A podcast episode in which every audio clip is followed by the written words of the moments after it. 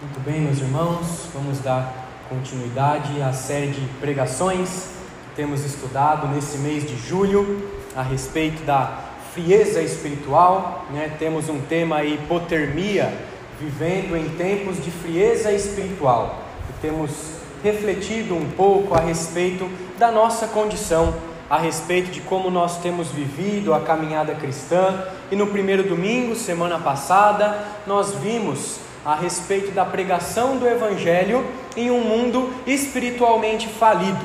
Nós vimos que o mundo está totalmente longe da palavra do Senhor, o mundo está totalmente longe da vontade do Senhor, o mundo é totalmente frio e nós, como igreja, temos um dever, uma responsabilidade de pregar a palavra para que essa voz que cantamos, que aquece o nosso coração, possa iluminar o mundo e possa transformar a vida deles também. Semana passada vimos a respeito do mundo, da situação em que o mundo está. Hoje à noite nós iremos olhar para uma igreja em específico, olhar a situação dessa igreja e analisar também a nossa situação como igreja de Cristo Jesus.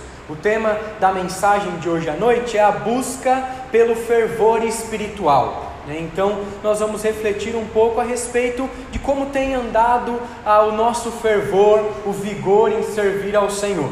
Então, nós passamos muito tempo na igreja, né? Nós muitos cresceram na igreja, muitos já há muito tempo servem ao Senhor, né? E um dos grandes desafios nosso como igreja, como servos do Senhor, é permanecer com a mesma disposição de crescer do início da nossa caminhada cristã.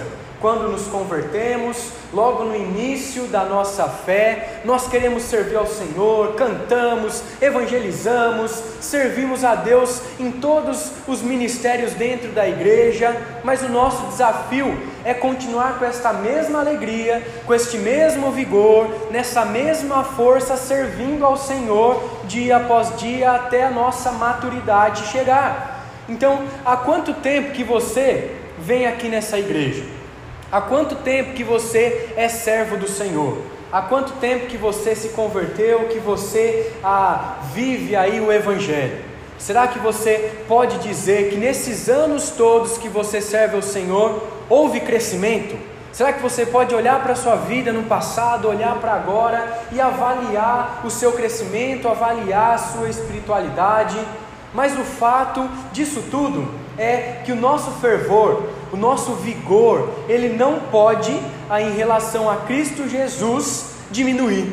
A nossa fé, a nossa maturidade, ela nunca pode estagnar. Nós nunca podemos parar na caminhada cristã. Nós sempre precisamos aumentar a nossa fé. Sempre o nosso vigor, o nosso fervor, a nossa fé precisa ser mais ah, firme, ela precisa ser mais forte, ela precisa ser mais ah, madura em relação à palavra do Senhor. E a nossa segurança e a garantia da eternidade, então, devem ah, ser a maior motivação para que nós possamos crescer espiritualmente. A olhar para a segurança da fé, a olhar para a garantia da eternidade, nós precisamos nos fortalecer, nós precisamos buscar a maturidade. E quando nós olhamos para o futuro, quando nós olhamos para aquilo que ainda nós não conhecemos, mas que vai chegar, nós devemos desenvolver uma vida espiritualmente firme no presente. Ao olharmos para aquilo que Deus tem preparado na eternidade, nós devemos viver a firmeza na fé, devemos buscar o fervor. Então, será que você está satisfeito com sua vida espiritual? Será que você está satisfeito com a sua devoção, com a sua fé, com o seu comprometimento? Você se considera uma pessoa boa? Pode dizer que já conhece e vive aquilo que é correto? Então, pensando nessas coisas, nós vamos estudar a respeito de uma igreja que se encontra lá no livro de Apocalipse, capítulo 3. E eu peço que os irmãos abram comigo aí no último livro da Bíblia e nós vamos refletir a respeito de uma igreja que recebe algumas orientações da parte do Senhor. Apocalipse capítulo 3, nós vamos ler e refletir essa noite do versículo 14 até o versículo 22. Nós vamos ver então três lições práticas que esse texto, por meio da exortação do Senhor Jesus, traz a nós, e nós vamos assim como temos feito, ler um primeiro trecho do texto, refletir na primeira lição, ler outro trecho, refletir na segunda e, por último, refletir na terceira lição que o próprio Deus traz para nós. Apocalipse, capítulo 3, do 14 até o 22. Nós vamos ler agora nessa primeira parte, do 14 até o versículo 17. Leiamos então, os irmãos podem acompanhar a leitura. Ao anjo da igreja em Laodiceia, escreve: Estas coisas diz o Amém, a testemunha fiel e verdadeira, o princípio da criação de Deus. Conheço as tuas obras, que nem és frio nem quente. Quem dera fosses frio ou quente. Assim, porque és morno e nem és quente nem frio, estou a ponto de vomitar-te da minha boca. Pois dizes: Estou rico e abastado e não preciso de coisa alguma, e nem sabe que tu és infeliz, sim, miserável, pobre, cego e nu. A primeira lição que nós podemos tirar desse primeiro trecho é que o Senhor Jesus aqui, ele mostra o real estado e as práticas de uma igreja morna. O Senhor Jesus mostra o estado e aquilo que as igrejas mornas praticam. E aqui então, quando nós olhamos para o livro de Apocalipse, quando nós vamos estudar o que Deus quer nos mostrar por meio desse livro, nós temos que interpretá-lo como nós interpretamos todos os outros livros da Bíblia, com base no contexto daquela época. E o livro de Apocalipse, principalmente, usa ali muito de uma linguagem simbólica algumas expressões que o apóstolo João coloca aqui nesse livro são expressões que o povo daquela época entendia, e é por isso que nós temos muita dificuldade em entender o que está escrito em Apocalipse. É por isso que nós devemos entender e interpretar o livro de Apocalipse também com base nos outros livros da Bíblia, que reforçam aí o argumento que o Senhor traz para o apóstolo João. Esse livro de Apocalipse, então, ele foi endereçado à Ásia Menor, às igrejas que estavam ali nesse continente, nessa localidade. E o livro de Apocalipse é uma literatura profética, é algo que anuncia o que estava acontecendo na igreja naquela época, mas também sobre o futuro foi escrito aí mais ou menos no ano de 95, 96 depois de Cristo, pelo apóstolo João, na ilha de Pátimos, quando ele foi mandado para lá prisioneiro ali para esperar a sua morte. E quando nós olhamos para esse trecho que acabamos de ler, logo no título dessa carta, nós vemos que ela é endereçada para a igreja que está em Laodiceia. E é muito importante nós sabermos o que acontecia em Laodiceia como era a cidade, para nós entendermos a realidade da exortação do Senhor. Laodiceia, naquela época, então, era uma cidade muito rica. Prova disso, a igreja ali também era rica. Os crentes ali que estavam naquela igreja eram orgulhosos dos seus bens, daquilo que eles tinham já conquistado, das suas riquezas, e aquela cidade ela era dominada pelo pensamento grego, romano, então eles tinham vários deuses daquela época, daqueles povos ali. O principal deus daquela cidade ali era o Zeus, conhecido por muitos aí né, na mitologia, e essa cidade era muito idólatra. Nessa cidade continham algumas coisas muito interessantes. Em Laodiceia, eles tinham um centro bancário e financeiro muito grande. Né? Havia muitos milionários que viviam ali naquela região. Tanto que a história conta que em determinada época a cidade foi destruída e eles não quiseram a ajuda de ninguém para reconstruir a cidade. Os homens, mulheres daquela região mesmo colocaram o seu próprio dinheiro para reconstruir. Havia uma riqueza muito grande ali. Também naquele lugar existia um centro ali de indústria de tecidos. Eles fabricavam uma lã preta que era vendida para todo lugar, um, uma lã, um tecido que era muito valorizado pelas pessoas e eles eram conhecidos por essa indústria têxtil aí.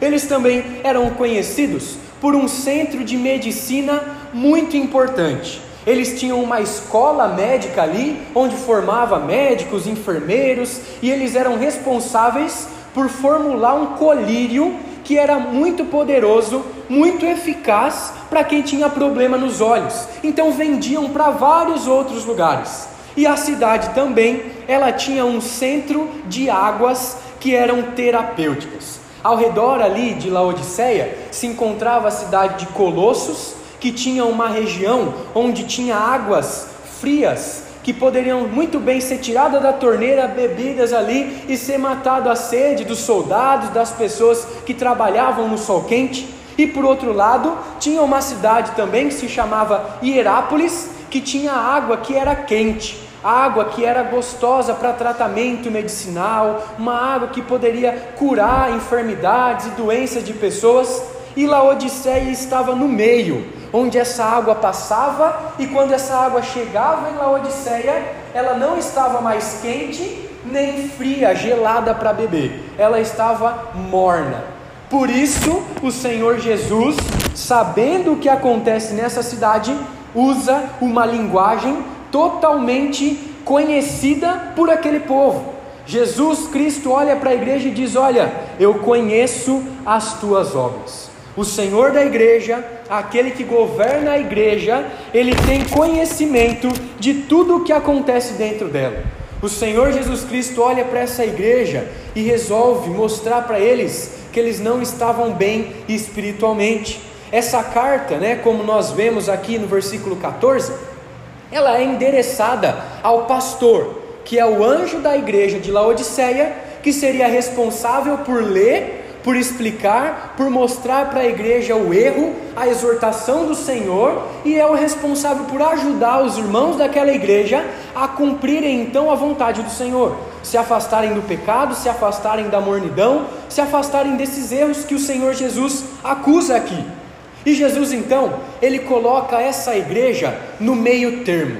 Ele fala: olha, vocês não são nem frios, como as águas de Colossos, mas vocês também não são nem quentes, como as águas de Herápolis. Vocês são mornos. Vocês representam a água de vocês. Vocês estão no meio termo. Vocês perderam o vigor. Vocês não servem mais para nada Assim como a água de vocês não serve para tratamentos medicinais e também não serve para beber, vocês também não servem para nada. Vocês não são quentes, vocês não são frios. Vocês estagnaram, vocês não saem do lugar, a fé de vocês ela não tem aumentado, vocês não têm aí então ah, um crescimento, uma maturidade que ela é progressiva. O Senhor Jesus olha para essa igreja e traz o estado deles ele mostra que eles não estavam em um estado bom. Eles mostram aqui que eles estavam acostumados com a vida cristã.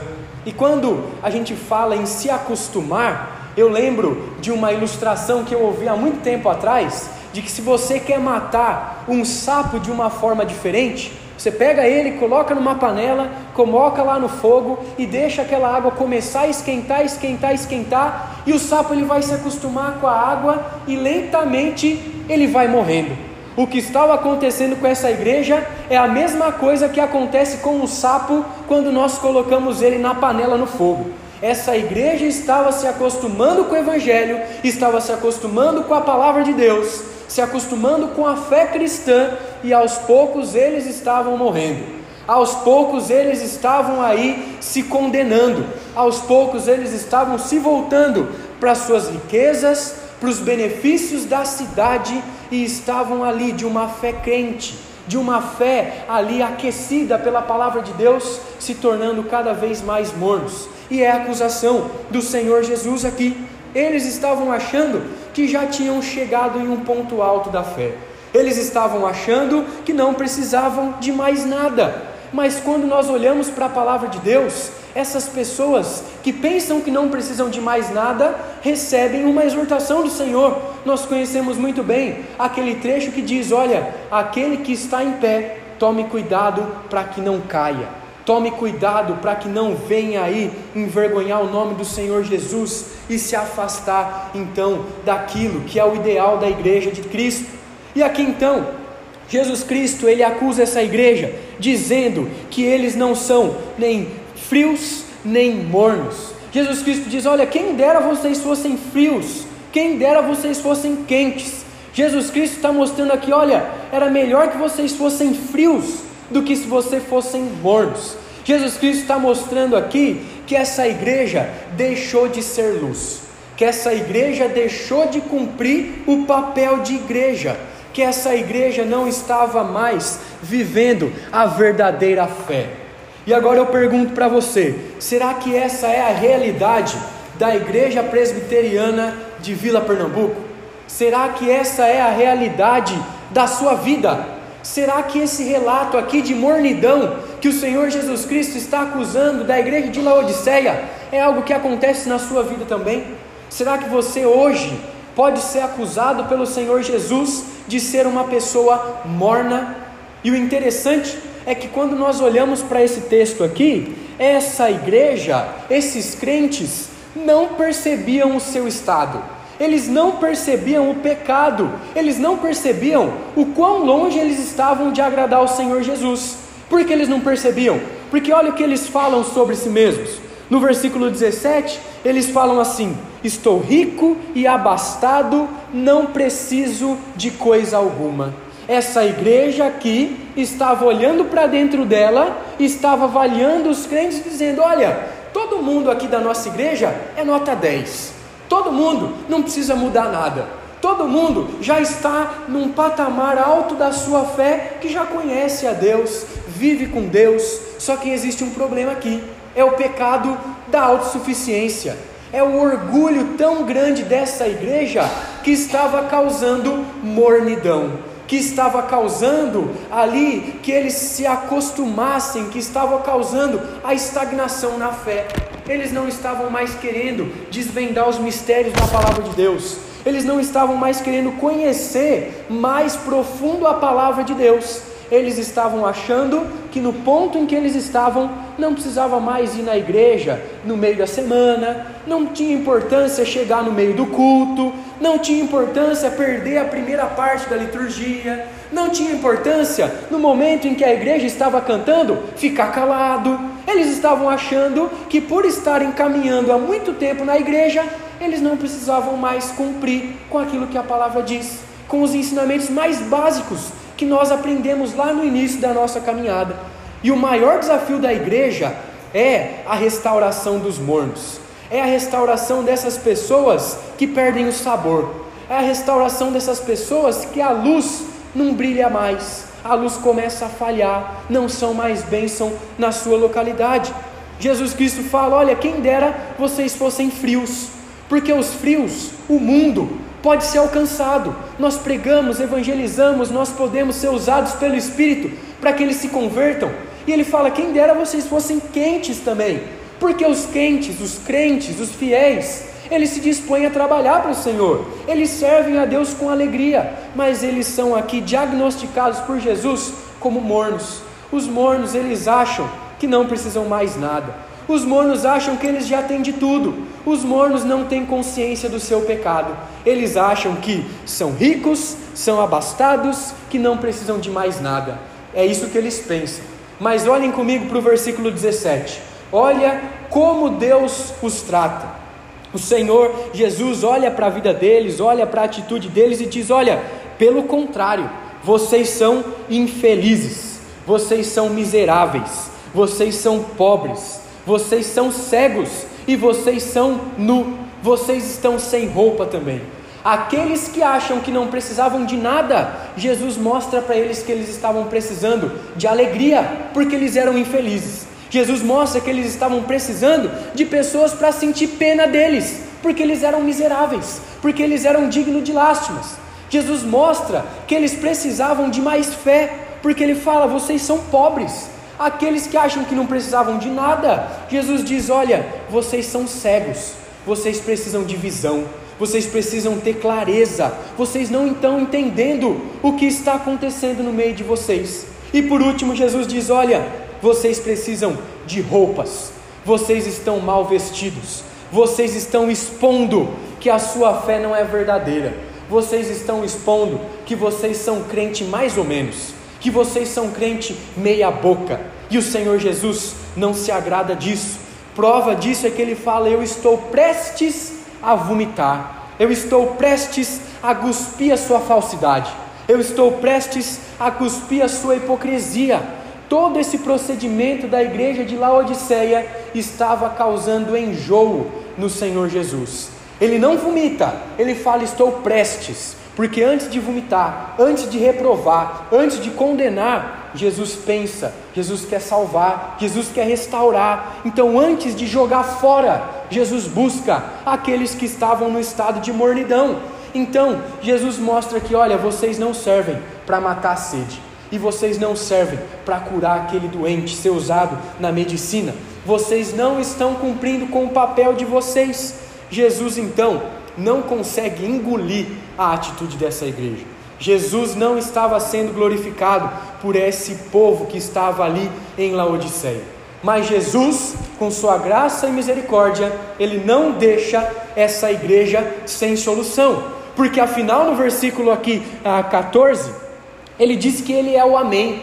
Ele diz que ele é a verdade de Deus. Ele diz que ele é a testemunha fiel e verdadeira. Ele é aquele que identifica o pecado e é aquele que mostra o erro, é aquele que corrige. Ele diz também que ele é o princípio da criação. Sem ele, nada do que existe poderia existir. Ele sabe de todas as coisas, ele tem todo o poder. E a segunda lição é o conselho que Jesus Cristo dá a essa igreja morna. E ele fala isso no versículo 18 e 19. Peço que os irmãos olhem comigo para esses dois versículos, para nós vermos o conselho que Jesus dá para essa igreja morna. Em primeiro lugar, ele mostra o estado e as práticas dessa igreja morna. Em segundo lugar, ele mostra o seu conselho, aquilo que a igreja deveria seguir. E ele diz o seguinte: Aconselho-te que de mim compres ouro refinado pelo fogo, para te enriqueceres, vestiduras brancas para te vestirdes, a fim de que não seja manifesta a vergonha da tua nudez e colírio para ungires os olhos, a fim de que vejas. Eu repreendo e disciplino a quantos amo. Sê, pois, zeloso e arrepende-te.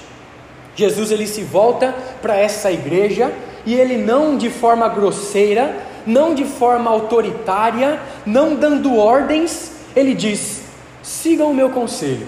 Eu aconselho vocês a seguir o que eu estou dizendo. Jesus sabe como tratar as pessoas que estão longe da Sua palavra. Jesus sabe como tratar as pessoas que estão longe dos seus caminhos. Ele olha para essas pessoas e diz: Olha, invistam naquilo que realmente vale a pena, invista na eternidade, invista naquilo que é o melhor para vocês. Cristo então ele olha para esses pecadores e mostra os pecados deles, mas também ele mostra a solução. E o primeiro conselho que Jesus mostra para eles aqui é em relação ao dinheiro, é em relação à riqueza que eles tinham. Então Jesus olha para eles e diz: Olha, eu aconselho que de mim vocês comprem ouro refinado. O que, que significa esse ouro refinado pelo fogo? Significa que ninguém tem como ser salvo por si mesmo, ninguém consegue comprar a salvação, ninguém consegue comprar o perdão dos seus pecados. Aquela igreja tinha dinheiro, aquela cidade tinha tudo o que eles queriam, mas não conseguiam comprar o perdão encontrado na cruz de Cristo. Jesus está olhando para eles aqui, avaliando a fé, avaliando a vida deles e mostrando que eles eram simplesmente mendigos na fé. Eles buscavam todo tipo de questão que pudesse ali matar sua fome, matar sua sede, mas na verdade eles eram mornos na sua fé. Jesus olha para eles e diz: Olha, comprem ouro refinado. O que significa isso? Busquem a transformação de vida, busquem a salvação, busquem a eternidade que vocês só encontram em mim. Por isso ele diz: Olha, comprem de mim, venham até mim, que assim vocês encontrarão a solução dos seus pecados, assim vocês serão purificados, assim vocês serão dignos de serem chamados filhos de Deus. O Senhor Jesus Cristo em Mateus também disse: Olha, não acumuleis tesouros para vós sobre a terra, onde a traça, onde o ladrão pode corroer, pode roubar, mas acumulem para vocês tesouros no céu, onde ninguém pode roubar, onde ninguém pode tirar de vocês, onde ninguém pode fazer nenhum mal. Jesus Cristo olha para essa igreja e dá um conselho: olha, não se importe com as conquistas desse mundo. Eu não valorizo que vocês conseguem aí vitórias, conquistas, bater as metas de vocês, serem os mais ricos da cidade. Eu não valorizo isso. Eu valorizo a busca pelo reino. Eu valorizo viver segundo a minha justiça. Eu valorizo crentes fervorosos que buscam viver a minha palavra. O segundo conselho que Jesus diz para esse povo, para essa igreja aqui, é que sugiro, né, que vocês comprem de mim vestiduras brancas. E o que significa essas vestiduras brancas? Significa ser participante dos méritos de Cristo Jesus. Ele é o único justo, ele é o único puro, ele é o único que pode nos limpar. E Jesus Cristo está olhando aqui para essa igreja e dizendo: Olha, abandone a sua roupa suja, a sua roupa velha, tome um banho, converta-se a mim e vista as minhas vestes Coloque roupa nova, roupa limpa, que é viver a justiça e a santidade. Jesus Cristo está olhando, olha, invistam na eternidade e, em segundo lugar, vivam a justiça, vivam a santidade, levem a roupa suja para fora de vocês. A roupa suja traz vergonha, a roupa suja não me agrada, o pecado, a vida vivida conforme o passado, conforme as práticas do passado, não me agradam. E era isso que a igreja estava vivendo. E Jesus, ele mostra para esse povo: comprem vestiduras brancas, mas em primeiro lugar, se convertam, se arrependam, busquem aqui o ouro refinado, passem pelo fogo, sejam tratados, porque não adianta nada você só trocar a roupa se o seu corpo estiver apodrecido. Não adianta nada estar suado, sujo, fedido, trocar de roupa, porque logo você vai contaminar essa roupa. E é o que Jesus está dizendo aqui. E em terceiro lugar, o conselho que Jesus dá para essa igreja é: compre também colírio para ungir o olho, os olhos de vocês, a fim de que vocês possam ver. Então veja que a acusação do Senhor Jesus é exatamente a acusação em cima das riquezas e do benefício daquela cidade. Era uma cidade rica, era uma cidade que produzia roupa, era uma cidade que produzia colírio. E em terceiro lugar, ele fala: Olha, vocês precisam da minha palavra, vocês precisam da palavra que é lâmpada para os pés, que é luz para os caminhos. A palavra de Deus é o único colírio que pode nos dar entendimento que pode nos dar a conhecimento do nosso pecado. A palavra de Deus é o único colírio, diferente daquele ótimo colírio fabricado em Laodiceia, que pode nos dar convicção da nossa situação. Então nós precisamos do colírio da palavra de Deus. Eles estavam aqui ah, sendo autodenominados por Cristo como cegos, porque eles não conseguiam enxergar a sua pobreza espiritual eles não estavam enxergando que eram mornos. E Jesus Cristo exorta: olhem, comprem ouro refinado, se convertam, vistam da minha justiça, daquilo que eu comprei para vocês na cruz, e leiam a minha palavra, desfrutem daquilo que vocês têm escrito, daquilo que vocês podem meditar, para que vocês entendam a situação, para que vocês tenham convicção. E esse colírio que o Senhor Jesus Cristo tem é o único que pode abrir os nossos olhos para o discernimento e é o melhor colírio não era aquele que eles produziam lá, mas era aquele que abre os olhos para a realidade espiritual. Jesus é o médico dos médicos e ele está avaliando a situação da vida, da saúde espiritual daquele povo e ele mostra: olha, vocês estão no caminho errado, vocês precisam seguir a minha palavra, os meus conselhos. E no versículo 19 ele diz: Eu repreendo e disciplino a quem eu amo deem meia volta, se convertam, reconheçam o seu pecado, sejam zelosos e arrepende-te. É aqui o que Jesus Cristo diz: renove a sua mente, dediquem-se à espiritualidade, sejam fervorosos. É isso que o Senhor Jesus Cristo está dizendo aqui. E em meio a tanta sujeira, em meio a tanta imundície, em meio a tanto orgulho, em meio a tanto autossuficiência, Jesus Cristo olha e tem misericórdia desse povo ele olha e mostra o caminho que eles deveriam seguir. Antes de vomitar a esse povo, Jesus Cristo exorta, Jesus Cristo mostra o caminho que eles deveriam seguir. E a base dessa disciplina, a base dessa repreensão é o amor do Senhor. porque ele só repreende a quem ele ama. Como um pai quer bem ao seu filho e corrige, o Senhor, da mesma forma, corrige os seus, ele endireita os caminhos, e é isso que ele está dizendo: olha, deem meia volta ao seu pecado, não continuem vivendo nessa situação. E o Senhor Jesus aqui se compadece e derrama os seus conselhos, as suas exortações nessa segunda lição. E a terceira lição que nós vamos ver no versículo 20, 21 e 22 é que Jesus, além de avaliar o estado e as práticas dessa igreja, além de dar um conselho a essa igreja morna, ele dá um convite, ele dá uma promessa de comunhão. Olhem comigo, versículo 20, 21 e 22. Eis que estou à porta e bato.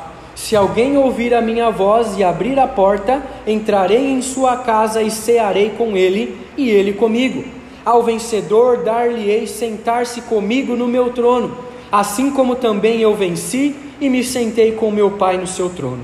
Quem tem ouvidos, ouça o que o Espírito diz às igrejas. O estado de Jesus em relação a essa igreja agora é estar do lado de fora essa igreja estava fazendo tudo o que eles pensavam, estavam fazendo tudo o que achava que era melhor, e na verdade eles achavam que estavam aí num ponto alto da sua fé, que não precisavam mais de crescimento, e Jesus estava do lado de fora da igreja. Jesus está dizendo: Olha, eu estou aqui, batendo na porta, querendo entrar. Vocês têm de tudo aí dentro da igreja. Vocês têm aí um templo bonito, tem dinheiro, tem todas as condições para me adorar. Mas o principal, que sou eu, estou do lado de fora. Eu estou batendo na porta. Eu estou convidando vocês a me deixar entrar. Eu sou o centro da adoração. Eu sou o centro da salvação. Eu sou o evangelho verdadeiro. E quando o evangelho verdadeiro está fora da igreja, não existe mais igreja. E Jesus está mostrando: olha, cadê a comunhão? Vocês não buscam crescer comigo, vocês não buscam aprender de mim. Eu sou manso, eu sou humilde e vocês estão desejando continuar nos seus pecados. Jesus, olha, o convite é feito, eu estou à porta. O homem não faz nada para conquistar a atenção do Senhor. O homem não faz nada para conquistar a salvação, mas o Senhor Jesus diz: Olha, eu estou à porta. O Senhor é o único responsável por trazer a salvação ao homem. E Ele está aqui com a sua soberania, mostrando que ah, Ele quer salvar, Ele quer perdoar, Ele quer restaurar a vida, mas os homens também têm uma participação. Os homens precisam se dispor, a humanidade precisa reconhecer esse convite do Senhor Jesus e a responsabilidade humana anda em conjunto com a soberania de Deus na salvação também. Então essa salvação, ela é pessoal, ela é um convite de Deus, um convite de Cristo, e ele convida também a sua igreja a cear com ele. Aquilo que nós acabamos de fazer aqui à frente, essa comunhão que temos com Cristo Jesus espiritual, por meio dos elementos, o pão e o vinho, nós podemos ter com Ele dia após dia na nossa vida, e nós teremos de uma forma perfeita e plena na eternidade.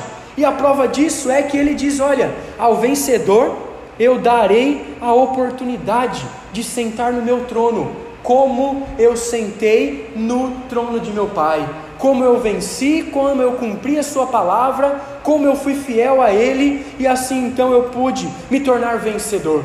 A igreja nessa terra, ela milita, ela batalha contra o pecado e ela deve olhar para a sua situação com Deus como algo sério, como algo que eles devem buscar a purificação, o fervor, devem buscar aumentar e progredir na fé, mas essa igreja estava longe disso.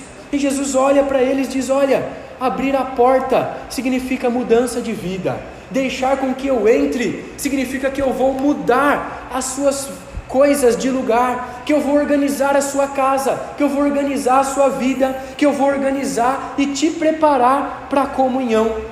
E essa comunhão se torna completa, se torna plena, quando nós nos encontrarmos com o Senhor Jesus ao participarmos da bodas do Cordeiro. Essa é a ceia que nós devemos ansiar. Nós temos aqui a memória, relembramos daquilo que Cristo fez na cruz. Nós estamos aqui ao mesmo tempo anunciando a sua vinda e devemos esperar. É isso que o Senhor Jesus fala nessa terceira lição. Ele convida a sua igreja para viver firme nessa terra, para que um dia nós poderemos e poderemos desfrutar e ceiar com Ele pela última vez, onde nós poderemos desfrutar da comunhão constante e completa. Assim então nós seremos triunfantes. Não mais igreja militante, não mais igreja que batalha, mas a igreja que triunfa.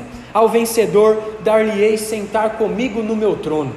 Essa é a promessa do Senhor Jesus. Ele traz um convite, esse convite é para que ele entre em nós para que Ele habite em nossa vida, mude as coisas de lugar, transforme a maneira como nós pensamos, como nós agimos, dando mais fervor, restaurando a nossa espiritualidade, para que um dia possamos desfrutar da comunhão plena com Ele. A comunhão começa nessa terra. Nós devemos buscar essa comunhão, mas nós devemos ansiar pela comunhão verdadeira e completa quando nós estaremos na eternidade reinando com o Senhor Jesus ele diz que nós sentaremos no seu trono. Cristo, ele compra a nossa salvação e ele garante também a nossa eternidade. Quando Cristo ele entra em nossa vida, nós recebemos a promessa de passar a eternidade ao seu lado. Então nós devemos ansiar, assim como essa igreja deveria, pela presença do Senhor pela comunhão do Senhor, por esse fervor, esse crescimento, essa disposição em negar o nosso eu, em abandonar o nosso pecado e crescer dia após dia. Por isso, a nossa casa, a nossa vida deve estar sempre em ordem. Por isso, nós devemos olhar para a palavra do Senhor e ver que o nosso estado era de infeliz, que o nosso estado era de miserável, era de pobre, era de cego, era de nu, e Ele não quer mais que vivamos assim. Ele não quer mais que continuemos dessa forma. Nós não podemos nos conformar com a nossa espiritualidade do presente. Nós precisamos buscar cada vez mais renovar a nossa mente no Senhor para podermos então ter mais maturidade. Por isso, então, Cristo, ele sempre deve ser a nossa melhor companhia. Cristo, nós ah, devemos sempre buscá-lo no nosso dia a dia, e Cristo deve ser a razão do nosso fervor espiritual. E Jesus termina esse texto dizendo: Quem tem ouvidos para ouvir, ouça o que o Espírito diz às igrejas. Esse texto, esse versículo, essa frase é citado em várias outras cartas aqui do Apocalipse, em outros momentos da Escritura. Ele diz: Olha, se vocês têm ouvido, se vocês conseguem ouvir, tomem ciência dessa exortação. Tomem ciência, porque todas essas sete cartas que ele escreve aqui o Apocalipse mostram a situação dessas igrejas, mas também de questões que todas as igrejas, de todas as eras, poderiam passar nós devemos nos atentar para a mornidão, nós devemos nos atentar para que nós não fiquemos estagnados, para que nós não fiquemos parados na nossa caminhada cristã. Como o nome já diz, caminhada. Então nós devemos prosseguir para o alvo, o autor, o Senhor Jesus Cristo, que é aquele que nos dá a fé e é aquele que consuma a nossa fé. E finalizando então, nós vamos refletir em três aplicações que são relacionadas aos três pontos, as lições que nós aprendemos aqui. E a primeira aplicação é a seguinte: você está acostumado com o que acontece aqui na igreja? Você acha que não precisa de mais nada na sua caminhada cristã? Será que esse é o seu estado? Será que a sua vida é a mesma vida que essa igreja vivia? Nós devemos fazer uma análise da nossa caminhada nós devemos levar a nossa fé com o Senhor Jesus, o culto a Deus, servir ao Senhor, a comunhão aos santos, como uma forma muito séria. Nós devemos avaliar a nossa caminhada. A segunda aplicação: você tem investido no reino de Deus ou só em você mesmo? Aquela igreja estava só importando-se consigo mesmo, só estava se importando com aquilo que eles conseguiriam adquirir e não investindo no reino de Deus. Por isso ele fala: compre ouro, compre vestiduras brancas, compre colírio, compre isso de mim, para que você possa perceber como se deve viver. Nós devemos buscar o melhor de Deus e não o melhor do mundo, que era o erro dessa igreja. Será que esse é o erro na sua vida? Buscar satisfazer as suas vontades, seus prazeres nesse mundo e não no Senhor, não no seu reino, não na sua justiça? E a terceira e última aplicação: você já entendeu e aceitou o convite de Cristo para a conversão? Será que você já deixou Cristo fazer morada na sua vida, mudar a sua história, transformar a forma como você vive, te perdoar dos seus pecados? Nós precisamos viver na expectativa dessa comunhão plena e dessa a oportunidade de reinar com Cristo na eternidade. Nós precisamos então levar nossa caminhada cristã com seriedade. Nós precisamos ser fervorosos, nós precisamos ser quentes, nós precisamos ser maduros na fé. É isso que o Senhor Jesus Cristo nos incentiva, incentiva essa igreja. E que a graça do Senhor então nos auxilie a viver esse fervor, nos auxilie a buscar o melhor de Cristo nesse mundo, a viver a comunhão com Ele nessa terra, a buscar viver o melhor para Ele neste mundo, para desfrutarmos do melhor com Ele na eternidade. Vamos orar mais uma vez ao nosso Deus, pedindo